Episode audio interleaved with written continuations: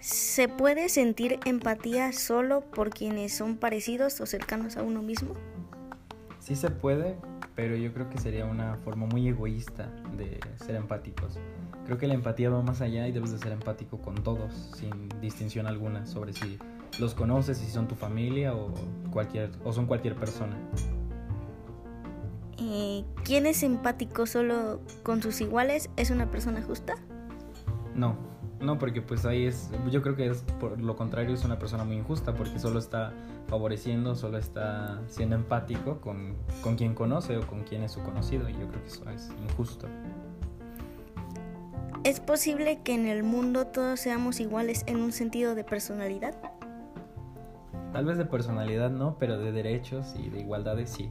En personalidad yo creo que no porque pues cada quien posee su personalidad y su esencia, pero en cuanto a derechos sí todos deberíamos de ser iguales.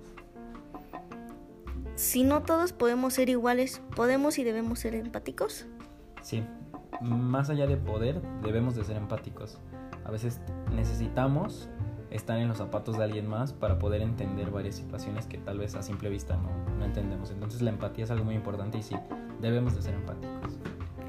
Eh, ¿Cuál es el reto de ser empático frente a personas con las que no coincidimos?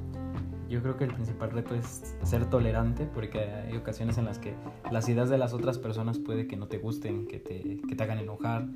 Entonces lo más importante y lo más difícil es tratar de entender y de comprender el por qué esas personas tienen ese punto de vista. Y, y pues sí, ser tolerantes.